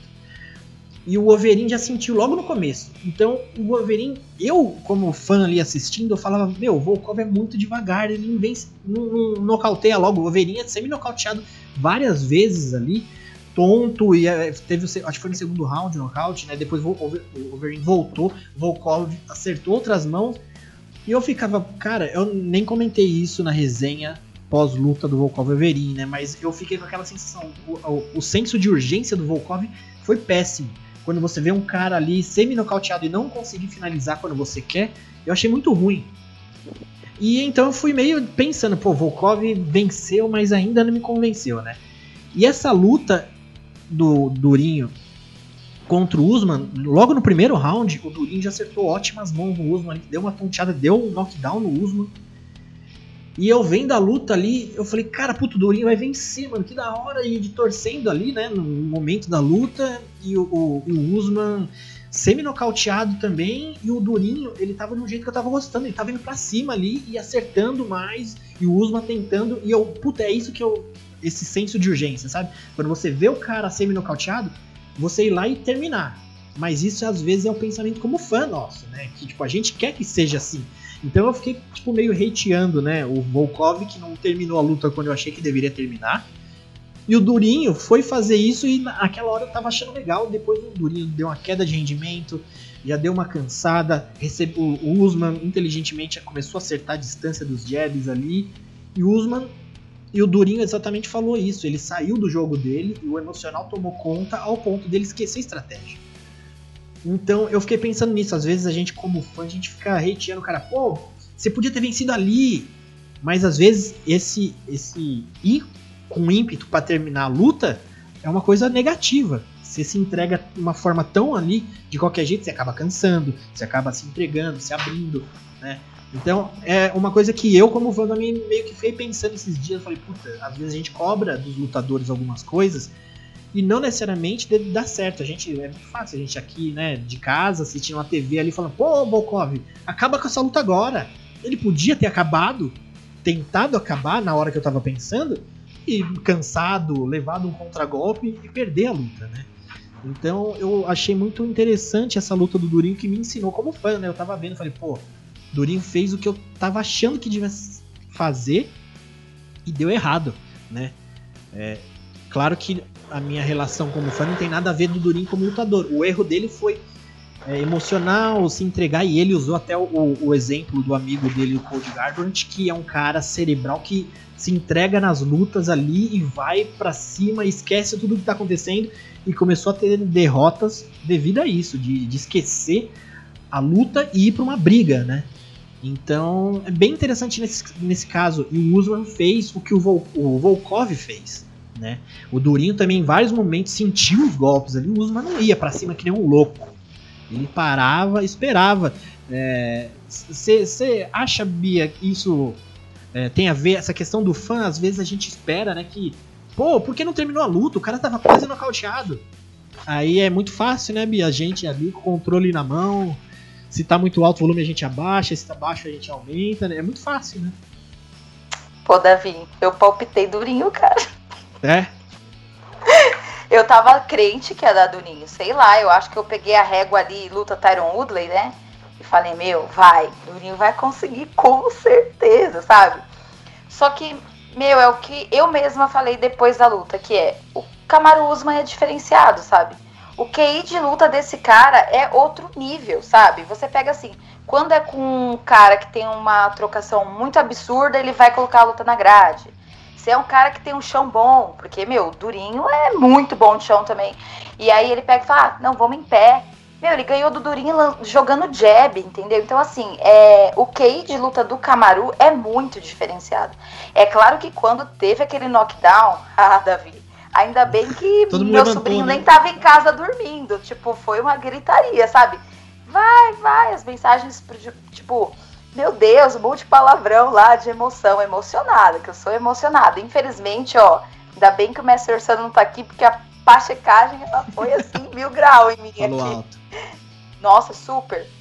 Mas é isso, a gente não tá dentro do octógono, a gente não sabe como que é o consumo, como que a adrenalina consome, né, o gás de um atleta. E para mim, Davi, o Camaru conseguiria ter terminado a luta até mesmo no segundo round, sabe? Tinha horas que o Durinho tava ali muito tonteado já mesmo, assim, uhum. sabe? Tanto é que foi no que? Nos 34 segundos do terceiro round que isso aconteceu. Uhum. Mas eu acho que foi isso. Eu, eu tava esperando uma coisa do Durinho ali, usando uma métrica diferente, tava usando ali a, a pachecagem, mas é total mérito do Camaro Usman. São 13 vitórias consecutivas, é fazer todo o necessário, é nocautear Kobe Covington. Um cara que tem isso, ele merece no mínimo ficar uns 5 anos campeão sem deixa os brasileiros sem ganhar esse cinturão e manter isso daí, porque o cara que faz isso quebra a mandíbula do do Kobe Covington, ele merece muita coisa mesmo. E não vejo agora alguém que possa tirar esse cinturão dele. O QI de luta dele é um absurdo para mim. Então, é. parabéns, eu Camaro. Vi... Desculpa, Bia. Eu, eu vi alguém no Twitter comentar que o Camaro Usman tem 100% de defesa de queda efetiva. Ele é o único, ele, ele tá no recorde com a, aproveitamento de, de, defesa de queda. É que eu não tenho aqui, é que eu vi agora à tarde, eu acho que eu dei print no meu celular, mas eu tô usando o celular na câmera aqui, não vai dar pra mexer. para saber quem que tava falando, mas se alguém souber aí. Mas eu vi que ele tem 100% de, de aproveitamento de defesa de queda. É, Lorenzo, o que, que você achou da luta aí? Ficou chateado pelo Durinho, imagino que todo mundo ficou, né? Mas tem que voltar mais forte, né? Não tem jeito. Com certeza, Davi. É, foi frustrante o final, né? Porque a gente teve um, um, início de luta bem favorável ao brasileiro, né? Dando flashdown, é, tendo aquele primeiro round muito, muito empolgante e depois, a partir do segundo round, a luta começou a virar, né? Mas, é, como a Bia falou, do outro lado a gente tem um, um lutador que substitui muito bem o, o, o maior campeão dessa categoria, né, George St. Pierre, parece que os dois têm o mesmo o mesmo mantra, né? É, vou no, eu ganho as lutas lutando é, no ponto fraco do meu adversário, né? Se o adversário derruba, eles mantêm a luta em pé. Se o adversário é forte na trocação, eles derrubam, né?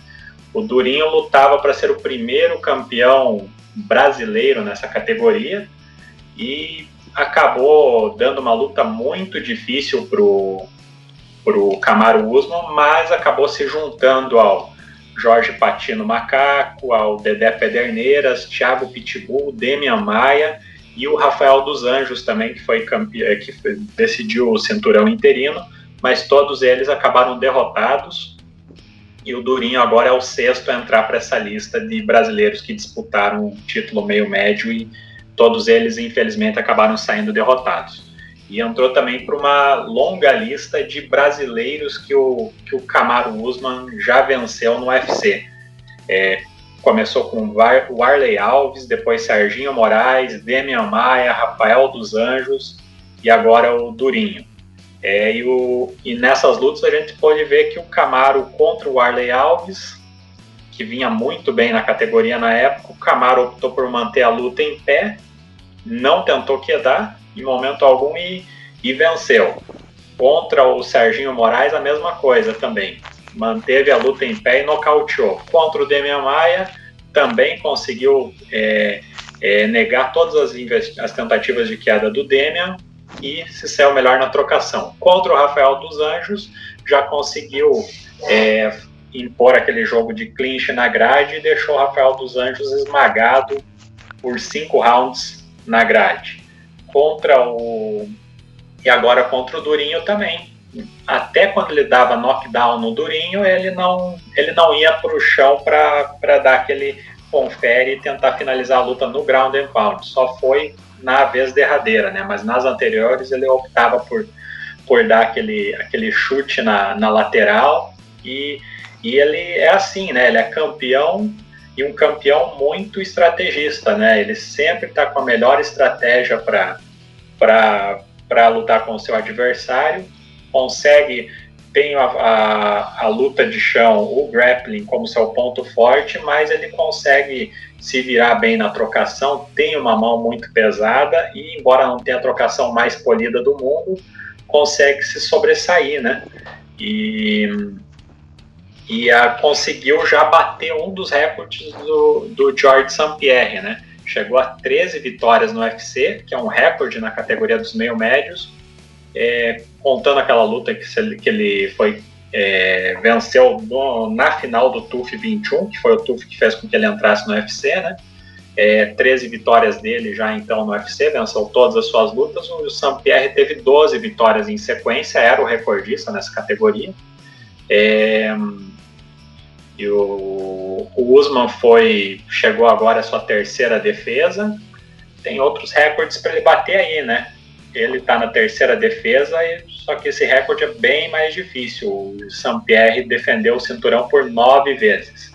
E outro recorde do Sampierre também é que enquanto o Usman tem 13 vitórias nessa categoria, o Sampierre, que é o recordista de vitórias, não, não só vitórias em sequência, né, vitórias como ao todo, né, na categoria, são 20. Então, são, são dois recordes bem mais difíceis do Usman bater, mas ele já conseguiu uma, uma notoriedade muito grande ao ter batido esse, esse recorde do Sampierre de vitórias seguidas. Né? Total mérito do campeão, que é, é esse sim é casca grossíssima. Casca grossíssima, um craque, um monstro. Um craque. Bom, é, aqui o Jackson falando, quando a Graço acertou um jab e um direto, um dois, né? Ele colocou. Eu pensei, essa é para casar. Isso aí. Karine Japa, sou adepta da brutalidade. Acho que o único momento da Barber conseguir usar um pouco da agressividade foi no finalzinho, se eu não me engano. É, teve um momento ali de, de desespero dela que deve, deviam ter falado para ela. Você vai perder essa luta e isso foi bacana, né? De se entregar. Antes disso foi apenas desperdício de golpes. É. É... Aí depois, falando dessa luta principal, o Caipira Dias falou: Não vejo ninguém tirando o Camaru. E tem um outro comentário aqui, começou a subir os comentários aqui pra mim, mas vamos. E o Miguel, o Miguel Ângelo, o Caipira Dias, falou: Kobe é o que mais tem chance. É, Durin fez. Ô, Davi. Hum. Vamos. Pode ler, desculpa, você vai ler o comentário do Jackson, né? Depois eu, eu comento que eu ia falar, pode. Ah, tá. É, vou, os que tem aqui rapidinho. Durin fez um primeiro round parecido com a luta com o Woodley. Preparo físico ele tem. O problema deve ter sido a emoção que fez ele cansar tão rápido e se perder. Isso aí. Fala. Essa boa lembrança do Jackson aí. É, até essa luta me lembrou a luta do Vitor Belfort contra o Chris Weidman. Parece que é aquela luta que o lutador tem uma certa estratégia e, e tenta e tem ela bem desenhada para usar durante os cinco rounds. Só que a, as coisas começam a dar, a, tá a dar tão certo assim de cara que parece que o, o, a pessoa se afoba, que foi o que aconteceu também com o Vitor Belfort naquela luta, que já encurralou o Weidman na grade ali. Bem foi no comecinho, né? Ali também Isso. foi quase, hein? Quase. Foi quase, exatamente. Eu fiquei com essa mesma sensação depois que, que acabou a luta do Durinho aí. Mas é. desculpa, eu acabei interrompendo a Bia aí. Vai falar, Bia. Né? Mas não era nada de importante, Fertita. Vocês têm que levar. Vocês é têm que pensar quando eu abro a minha, a, minha, a minha boca. É. Gente, vocês não ficaram incomodados com a câmera do UFC no sábado? A 8K? Muito. Eu parecia que eu tava jogando o UFC 4 e não tinha escolhido nenhum daqueles lutadores. Sabe, é. sabe qual que é o problema? a câmera 8K com aquela lente lá com desfoque de fundo fica bonito, mas pra gente no Combat Play a 1280 pixels parece astigmatismo, né? Parece que você não tá. Você, eu, eu, eu, comecei e falei, deixa eu ver, não, pera aí, meu óculos tá. Vou limpar aqui, né? Porque para você assistir nessa qualidade você precisa de uma TV em 8K. E, a minha TV aqui não é 8K, não é nem 4K. Então, assim, poucas pessoas no mundo assistirem em 8K, né? Só quem deve ter assistido, tipo, McGregor, deve ter assistido, Floyd Mayweather, que os caras devem ter umas TV lá, 32K na casa dele. Mas acho que nem o Cinemark aqui no Brasil não é 8K. Então, ninguém assistiu. O que fica bonito é aquela lente, que é uma lente com área distância focal curta, então ele consegue focar uma pessoa, o que está a meio metro depois da pessoa já desfoca. Que nessas câmeras do Skype que a gente põe, né? Que você desfoca o fundo, assim. Então ficou parecido com a câmera do Skype, né, Bia? É, então, eu não curti, porque parecia, tipo, parecia real um videogame, sabe? Porque aí não tem aquela qualidade toda para deixar todo mundo top lá, né? Tipo, é. os coisas, só ficava o, o, lutador na frente. E eu olhava e falei, gente, tem alguma coisa esquisita, tem alguma coisa. Aí daqui a pouco, ah, é, a câmera tá em 8K. Eu falei, ah, é. a pessoa que tava assistindo pelo celular com a internet 3G, meu filho. Tava tudo era. É. Parecia de PlayStation 1. Quem tira focal. Quem tiver coisa. assistindo numa TV 8K deve estar tá uma imagem animal, assim. Deve estar tá muito, muito. É muita resolução. É muita imagem. Então, é bacana. Mas para mim, no meu combate play ali, parecia astigmatismo. Eu fiquei limpando. Eu limpei o óculos umas três vezes. Falei, não, tem alguma coisa errada no meu óculos.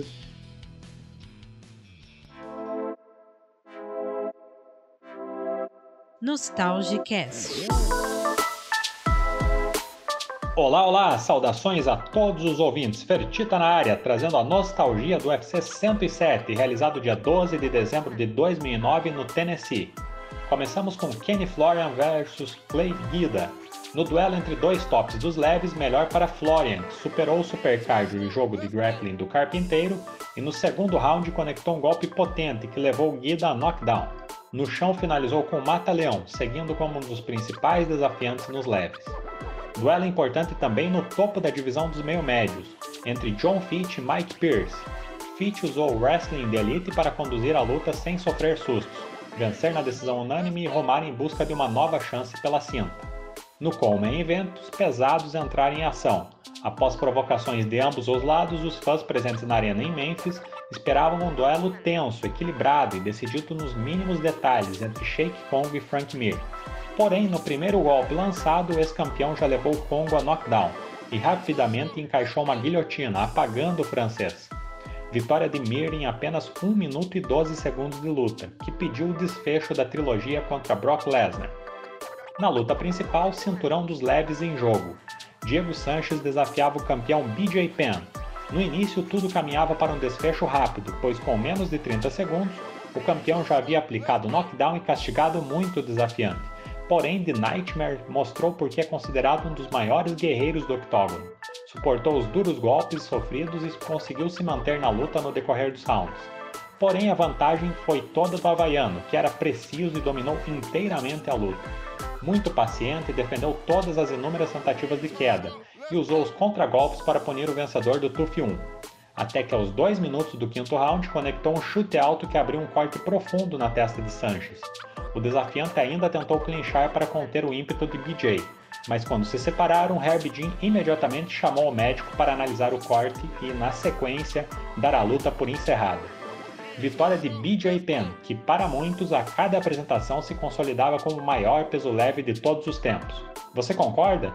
Abraço a todos e até o próximo Nostalgicast.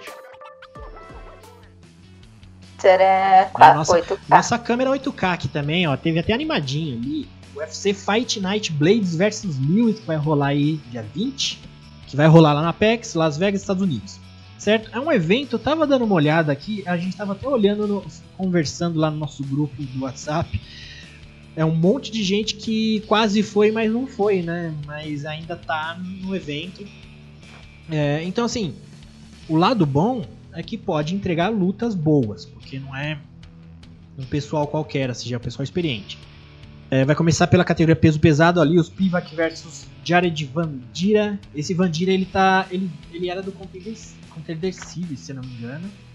E depois tem o Ayeman Zahabi, pela categoria Galo, vai encarar o Draco Rodrigues. Provavelmente serão essas duas que vão ter lá no Facebook do combate pra gente assistir de forma né, de graça. Depois vai lá pro, pra, pro canal, próprio canal Combate.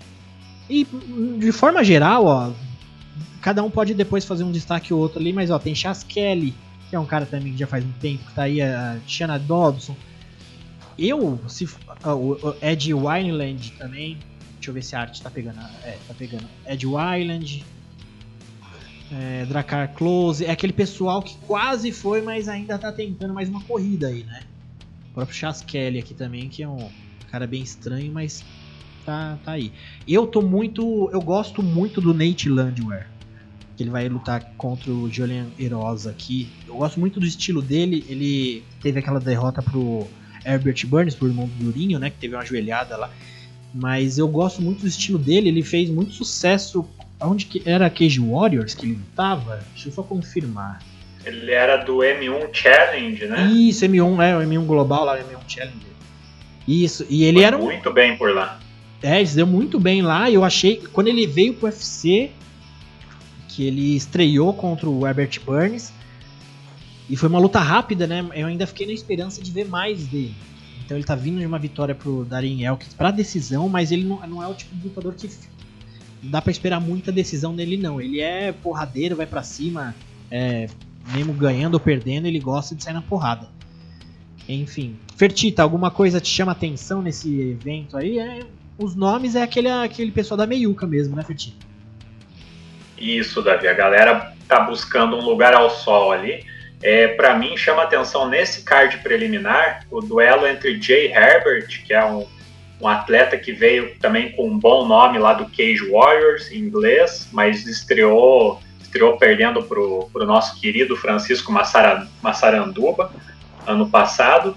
E vai enfrentar o Drakkar Close, que também é um lutador que já foi ranqueado e agora vinha de três vitórias em sequência e acabou sendo freado aí pelo Benil Dariush numa, na última luta dele. Tomou um nocaute daqueles brutais que entram no highlight. E, e acho que tem tudo para ser uma boa luta, hein? São dois lutadores que eu acho que tem, tem condições de chegar ali no, no, no nível ali do top 20, quem sabe beliscar novo um top 15, eu acho que tem, tem tudo para ser, junto com a luta do Nate Landwehr, uma das, uma das melhores aí da noite. Desculpa, você falou quem? É, Draklar, Daka, perdão, Drakkar Close contra Jay Herbert. Essa é Luiz Penha. É, é, essa, o Jay Herbert saiu da luta. Saiu? Saiu. Ah, que eu tô Entrou, vendo aqui pelo Sherdog. É, nos, no, no site da FC aqui tá o Luiz Penha como substituto. É, tá falando aqui no próprio Sherdog, se você for no Sherdog do Dracar, Dracar Close, trava a língua. Ah, é, eu fui no do vê, evento só. É, que você foi no do evento, mas no, no próprio Dracar Close você vê que tem ali uma luta cancelada pro Jay Herbert e quem assumiu aí foi o Luiz Penha. Luiz Penha. É, o Luiz Penha. Que é um italiano muito esquisito, né, gente? Vamos convidar? Ele é muito estranho, ele é magro, né? Alto. Hã? Poxa, a luta continua muito boa então, hein? Sim, é, então, a, a, qualidade continua. Ele é lá da AKA, né? Ele é bom. Isso é bom, bom. Ele, mas como a Bia falou, né? Ele é estranho e ele luta de uma maneira meio. parece desinteressado, assim, meio menosprezando o adversário e acaba, tem sofrido algumas derrotas aí, acho que em decorrência disso também. A última ele perdeu para o Kamal Worth, mas eu acho que pode, pode ser uma luta boa aí. É, não, o, o Luiz Penha ele é um bom lutador. Ele veio do. do. do Tuff, não é? Ele fez o. o lutou o Tuff. Eu acho que é o mesmo Tuff do. Oi? O, em 2018, o TUF 27.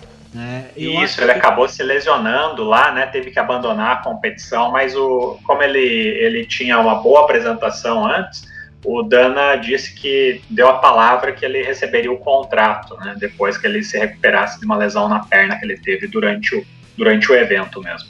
Boa. E você, Bia? É, é tem aqui a, a Shanna Dobson versus Casey O'Neill pela categoria mosca. A, a Dobson, é, ela tá vindo de derrota pra Beth Correia? Não, acho que ela fez mais uma depois, né? A Dobson tá numa situação bem complicada, hein, Davi? Tá, é aquela daquelas tá lutadoras que tá 4 a 4 sabe? Que tá batalhando para ficar negativa. Sei. É o caso da Shanna Dobson. Ela vai pegar uma estreante, né? Que é a Casey O'Neill. A Casey O'Neill tem cinco lutas profissionais. E pelo que eu vi, ela é campeã de um evento chamado Eternal MMA. E tem três lutas lá, tem o cinturão, mas assim, não conheço, sabe, assim, fora disso, dentro do, do que a gente conhece de grandes eventos, eu não, nunca nem ouvi falar o nome. Pode ver que até no UFC tá, tá um vulto, né? Não tem uma uhum. foto da Casey O'Neill. E eu acho que é aquelas lutas para Dobson tentar tentar ganhar, né? Porque fica feio aí se virar para uma para um cartel negativo. A última luta da Shanna Dobson foi contra a Agapova, uhum. Que é que foi que é uma era uma atleta que tava todo mundo tava esperando ela ela despontar aí na categoria, mas meu, ela era muito estrambelhada. Eu lembro que a, a, a apresentação da Maria Agapova foi muito esquisita, só que antes disso ela foi nocauteada pela Priscila Cachoeira, pela Pedrita. Então, assim, ela tava vindo de três derrotas, aí ganhou da Agapova e tem essa oportunidade de dar as boas-vindas para Casey O'Neill. Vamos ver o que, que o tio Dana White espera dessa luta, se ela ganha ou se não, ela já compra o ticket dela para a barca das demissões também. Show de bola. Essa, essa imagem da Casey O'Neill ali que tá preta, se eu não me engano, é da Misha Tate. O UFC usa duas imagens, uma para uma mulher e uma para homem quando é, não tem a foto. Se eu não me engano, é Misha Tate. A do para homem é do Michael Bisping. Muito legal. Se, é se você jogar no Photoshop e dar um highlight, assim, tipo, aumentar o brilho, você vai ver a foto bem por baixo. Pelo menos era o Michael Bisping, né? Não sei se ainda estão usando a, foto do Bisping. Nocautecast é o quê? Tecnologia. Tecnologia, mano. Nossas câmeras de 8K aqui, você fica por dentro do que acontece. Eu falei, eu coloquei no Twitter que a gente tava estreando os microfones 8K, nem existe isso. Você vai ouvir só groselha. Bom, pessoal, vamos seguir aqui. Então é isso, o preliminar. Davi, deixa eu tentar, deixa eu aproveitar para tentar atualizar uma informação aqui com vocês. É, como é que tá a, a, luta do brasileiro estreante aí, do Rafael Alves contra o Pet Sabatini? Pelo que eu estava vendo, no, no Sherdog ela tá como card principal e no, E no combate aqui tá dizendo que a luta que abre o card preliminar. Deixa eu ver no site do UFC, eu tô com ele aqui. No Tapology também, mas tô me batendo com essas lutas, é, com a ordem dela. Não, mas é assim. os matchups mesmo. O que abre o principal aqui no site do UFC vai ser Arlovski e o Tom Spina. Isso. Mas qual que abre o preliminar? Aqui é a do brasileiro? Abre... Não, então, não tem. Não tá aqui. Não tem. Ah, aqui abre entendi. o preliminar é o Spivak e o Vandilha. Hum, entendi. Fica no, fica no mistério essa luta do Pet Sabatini contra o brasileiro estreante Rafael Alves, que vem lá do Contender. Pelo visto vão lutar, só não sei em que ordem. Sim. É, esse, é porque esse evento já tá com quantas lutas? Tava com umas 14, não tava? 14, 15 lutas? 15 lutas. É. 15 lutas. E é, pra, vendo aqui pelo combate, eu achei estranho porque tá dizendo que o card preliminar começa às 19. Mas o card preliminar tem 9 lutas e ele tá para encerrar às 22. Então vão ter que colocar 9 lutas em eu acho que três vai ter, horas. Eu acho que vai ter umas duas lutas simultâneas, assim. Sabe aqueles Isso. eventos na Rússia que os caras ficam, tipo, dois e dois, assim, né? É. Bom, Só assim. Aí vai voltar a tecnologia, escolha a sua câmera, entendeu? Escolha é, suas batalhas. Quem que você quer ver, né? Se uma luta tiver ruim, você vai para outro, né? É isso aí. Já pensou? Premiere 1, Premiere 2, vamos nessa. Boa. Bom, pessoal, então o card principal também já começa aqui com a luta que eu falei do peso pesado Arlovski contra Tom Spinal, Spinal. É, o Spinal tá vindo de vitória também. O Arlovski também venceu a última luta, né? O Arlovski. Puta, é, eu acho que em algum momento aí do, do UFC tiraram aquele Arlovski e colocaram outro que ele se manteve, né? Porque o cara é infinito, tá até hoje. Depois. Aqui, essa, ó. essa luta é interessante, né, Davi? Porque o Aspinal é um prospecto inglês e ele vem nocauteando todo mundo, né? E o Arlovski tem uma boa técnica, se movimenta bem, está conseguindo se reinventar, mas a gente sabe que o queixo dele já se aposentou há uns 5 anos, né? Então vamos ver o que vai, se ele vai conseguir na técnica sair da mão pesada do inglês, né? É, o Arlovski não dá sorte. Eu tava vendo esses dias que rolou nas redes sociais a primeira luta no MMA do Arlovski é, parece que é um nocaute que ele levou de uma luta que ele lutou eh, esse ano, assim, é mesmo jeito. Ele vai para cima, leva um cruzadão e cai apagado. Parecia aquela luta que ele, acho que ele lutou com o Fedor, que ele foi para cima do Fedor, que ele levou um nocaute quando ele tava com os dois pés no alto, assim, e que já cai dormindo. Mas Pô, é. São 49 lutas, né, gente? Não, é deixa, um monstro. Deixa é um monstro. o homem, né? Com deixa certeza. Não, tem que respeitar. E tá vindo sobre duas vitórias aí, uma delas contra o Tanner Boozer, que todo mundo, ninguém tava imaginando o Tanner Boozer perder aquela luta contra o Arlovski. E o Arlovski foi lá e, e venceu a decisão, mas pô, o Arlovski é, tem que tirar o chapéu. O cara não é qualquer coisa não, independente de, de cartel, de luta perdendo ou vencendo, tem que tirar o chapéu pro cara. É... Ah, o que eu tava falando aqui, ó, essa luta seguinte aqui do TBA versus Rafael Alves, é essa, será, Fertita? Então, aqui tá como Pet Sabatini, ah. o adversário dele. Também um, um, americano vindo do Cage Fury. Okay. Finalizador. Tá vendo? Mas essa, não, tá vendo essa foto? Se é atualizado. Essa fotinha aqui, ó, do, do TBA aqui, do para ser anunciado, é o Michael Bisping aqui, ó. Ah, Nossa, é, é muito Bisping, é, é, muito Bisping. A carinha do Bisping ali, ó. Eu não sei como eu, preciso... nunca tinha notado nisso é. antes. Eu não verdade. preciso nem ver o olho para saber que é o Bisping. Um, né? um olho, né? Mas é, é o Bisping do. aquela do Tuf ainda, que ele tava carecão, assim.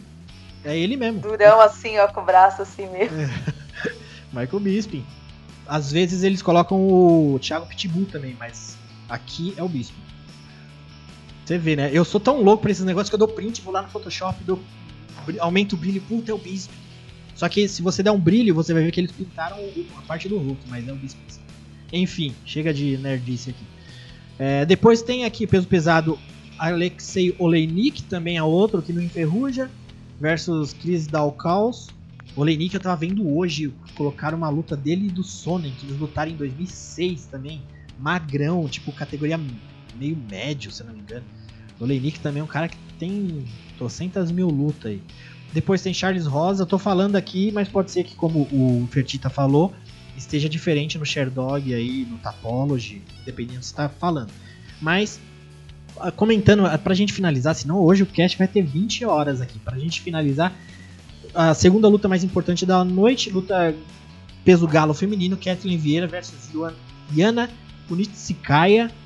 É uma luta importante pro peso galo, as duas ranqueadas, número 6, a Kathleen Vieira e a Yana número 7. Uma luta curiosa e a gente tem aquele aquele momento que a gente sempre. É, a gente acreditou muito na Kathleen Vieira. Ela teve um momento na categoria Galo ali que ela estava muito acima, já estava muito próximo de disputar o cinturão. Depois deu uma queda, teve lesão, depois teve questão de Covid, deu uma atrasada monstra para ela feia, que ela chegou a perder na, na, no retorno dela. E agora tá vindo, se não me engano, de vitória. Mais uma luta bacana, né, Bia? Pra, pra Catherine Vieira, mas é aquele negócio, a gente que tem a, questão ali do, do do carisma, a Iana Kuniskaya, que é a esposa do Marreta, a gente também gosta de.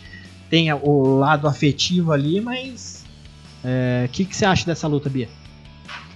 É uma luta muito importante ali no top 10 da categoria, né, do peso galo. Realmente a Kathleen vinha, né, assim, assessionando todo mundo, nossa, agora vai, né.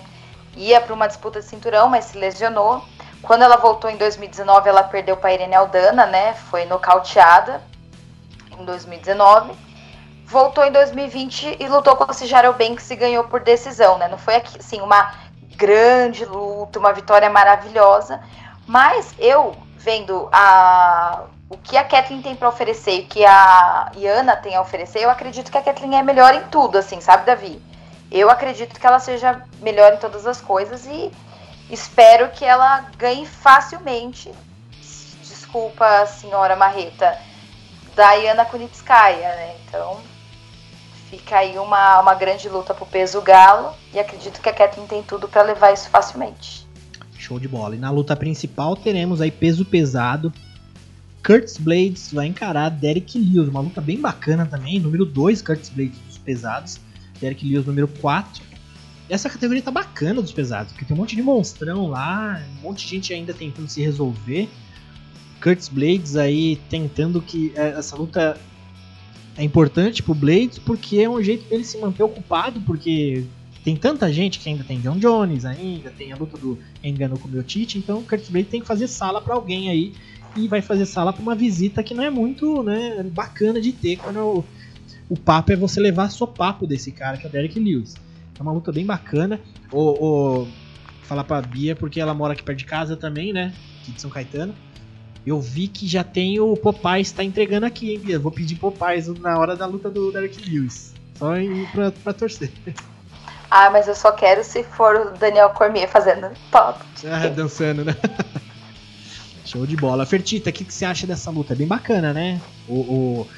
Situação difícil pro Blades, porque ele podia já estar tá ali na cara do title shot e ter que ter um, alguém pra, pra ganhar tempo aí, o Derek Lewis, né?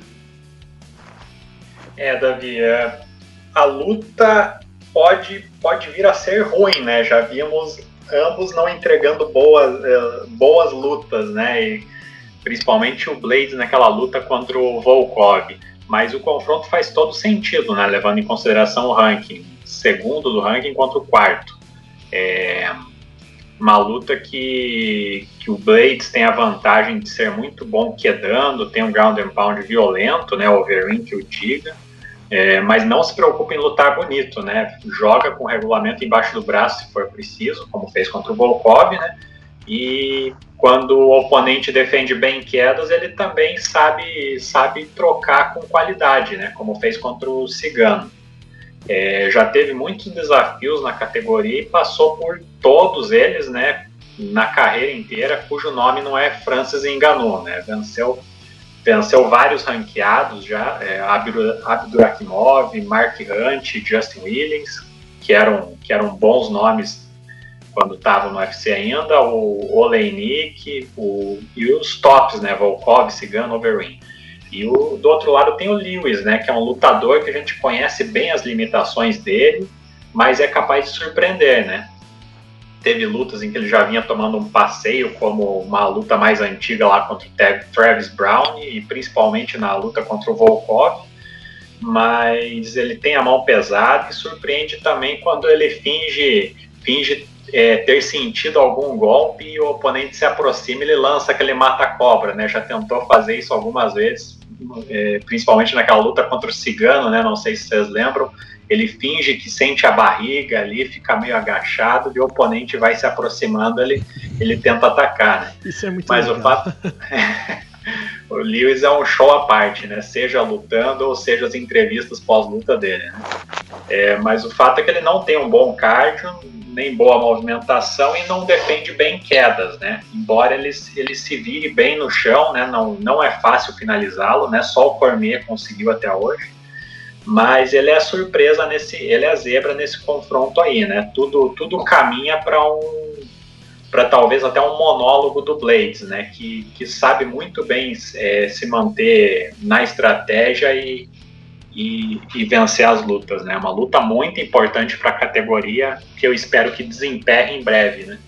Uma coisa que eu descobri, não sei se vocês sabem, mas vocês sabem quem foi um tutor do Derek Lewis no boxe, que foi que deu início para ele no boxe? Ele não lutava e descobriram ele. E teve um, um cara que falou: Não, eu acho que você tem jeito aqui, vamos treinar aqui.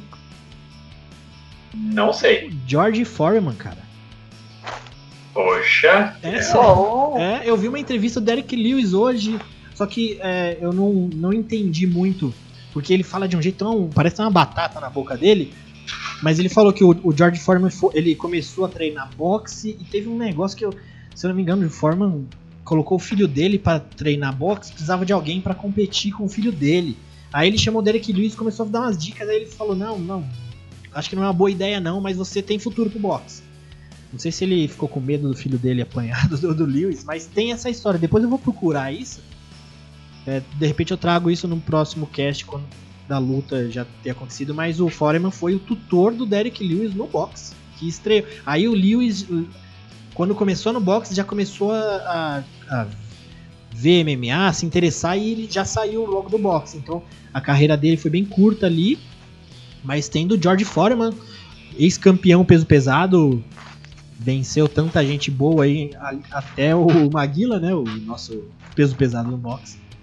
Mas For George Foreman, muita gente acha que o Foreman é só o grill, né? Só aquele Foreman grill, mas não sabe que o cara foi campeão mundial de boxe. um dos maiores, né?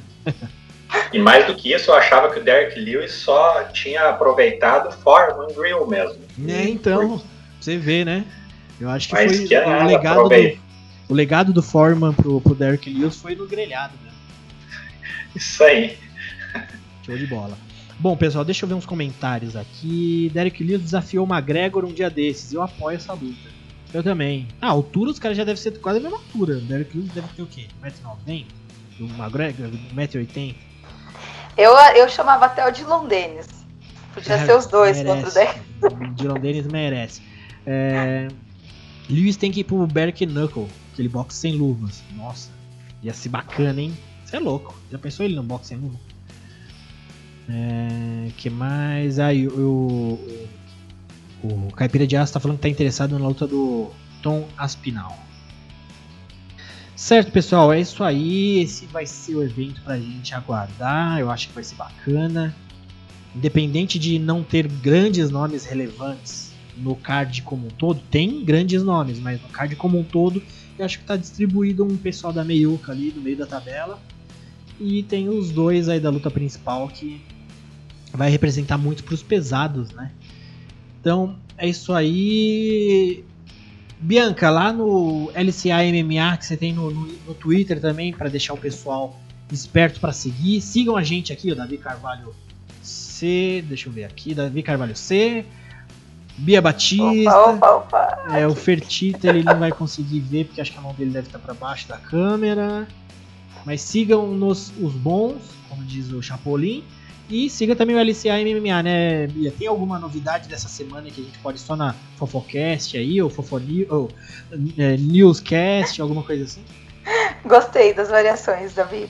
Ah, tem algumas, mas todas elas são, tipo, tristes, sabe? Ó, já quer acabar é... o cast pra baixo.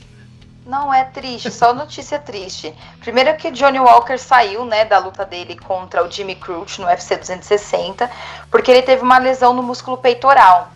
E essas, esses dias ele fez a cirurgia, até mostrou, postou na internet, no Instagram, fotos da cirurgia e tal. São tipo corte mesmo lá, tá lá no Instagram dele. O Instagram até pede para você confirmar se você quer ver isso. Porque o Jimmy Cruz estava falando que ele tava, que era covarde, que ele estava desistindo da luta. E essa lesão que o Johnny Walker teve é a mesma que o Canonier teve. Então, normalmente, aí levam seis meses a recuperação dessa, dessa cirurgia, né? Outra história triste que eu venho é a do peso pena lá, o Daniel Strauss, que foi preso, cara, ex-campeão do Bellator. Ele agrediu uma ex-namorada, esfaqueou a menina e foi preso, tá lá preso nos Estados Unidos. Triste. Depois disso vem a substituta de Habib e Ferguson, que é a luta de Leon Edwards e Kanzat Chimaev, que não vai acontecer nunca, né? Nunca. Gente do céu, e aí a gente não vê o pessoal se mexer, o UFC se mexer para para dar uma nova luta pro, pro, pro Edwards. E o Shimaev fez até um vídeo falando que ele ficou com bastante medo, ele não quis ir para o hospital, ele foi levado assim da última instância, sabe? Mas ficou bem mal, teve várias complicações por Covid e até por isso que a luta foi desmarcada novamente. Caramba. E a última notícia triste, que não é tão triste, né? Porque assim, para mim, essa aposentadoria devia ter acontecido em 2019, foi a aposentadoria do Struve, né? Ele soltou hoje uma nota falando que ele estava se aposentando de verdade do MMA. Ele teve uma infecção de ouvido e aí teve vários agravantes com isso e tal. Então, são motivos de saúde, por motivos de saúde ele vai sair do MMA. Inclusive, eu deixo aqui um baixo assinado, né, aí nos comentários, pra gente tirar o nocaute que ele teve sobre o Miotite, porque ele não merece ter isso na história dele. Vamos achar alguma coisa aí. Não, você viu que teve um golpe baixo ali, então é no contest. e são essas as tristes casts dessa semana. É isso aí. É, o Struve teve uma boa carreira. Não foi uma carreira, né, grande, mas foi era, era um personagem bacana, né? Os pesos pesados. O curioso caso do cara que tem 3 metros e não sabe usar a envergadura. Incrível. Incrível. Bom, pessoal, isso aí. Deixa eu me despedir aqui do pessoal do chat. Nossa, às vezes eu venho aqui para a tela do chat, faz um monte de mensagem e às vezes fica alguma coisa para cima. É... Ah, o, o Caipira de Aço falando que você já quebrou o clima aqui, trazendo as. Bom, pessoal, é isso aí. É, o Jackson Struve falou: boa, Struve. É isso aí, a gente agradece essa aposentadoria. E o Struve dava aflição essas últimas lutas dele, porque ele tava com uns problemas meio sérios, tinha um problema no coração, se não me engano. E aí ele veio fazer mais luta. Eu falava, é que nem o Chris Lieben também que tava lutando, tinha um negócio no cérebro, aí o cara vai lutar boxe sem luva. Aquele lutador que você. O cara leva um soco que você dá um gelo já na espinha. Struve tem que cuidar da saúde. Ele já, nessas últimas lutas que ele tem feito, quebrou o maxilar, né? Na, na luta com o Mark Hunt. Depois que ele quebrou o maxilar, ele falou que teve um problema no coração. Que ele teve uma luta que caiu dele, né? Que ele desmaiou ali antes de entrar na luta. Tipo, a luta caiu na noite, assim. Teve alguma coisa assim. Mas. Melhor aposentar mesmo certo? Mas vou despedindo da rapaziada aqui do chat, Miguel Ângelo, Caipira de Aço, já deixando aqui o boa noite dele. Jackson Souza agradecer também, a, a Japa, Karine Japa também esteve com a gente.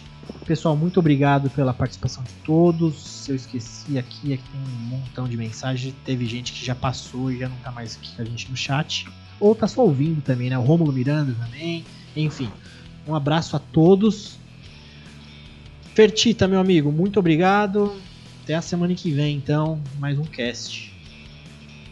Valeu, Davi, valeu, Bianca, valeu a toda essa galera que nos ouve, que participa aqui pelo chat. Mais um cast muito, muito bom. Espero que se o evento for tão maneiro quanto foi fazer o cast aqui, a gente vai estar bem servido no sábado. E galera, não esqueça, a partir das 19 horas começa o card preliminar no sábado lá no combate.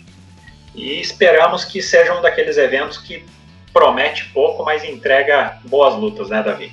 Isso aí, eu acho que vai. Valeu, meu amigo. Bom, Bia Batista, muito obrigado também. Então até o próximo cast. É isso aí, Davi. Obrigada, galera. Boa noite a todo mundo. Boa noite, chat. Até a próxima. Bom, pessoal, não se esqueçam de inscrever no nosso canal, curtir, comentar aqui embaixo também, seguir a gente no Instagram, Facebook, tudo que é rede aí, Twitter. Até a semana que vem. Um abraço.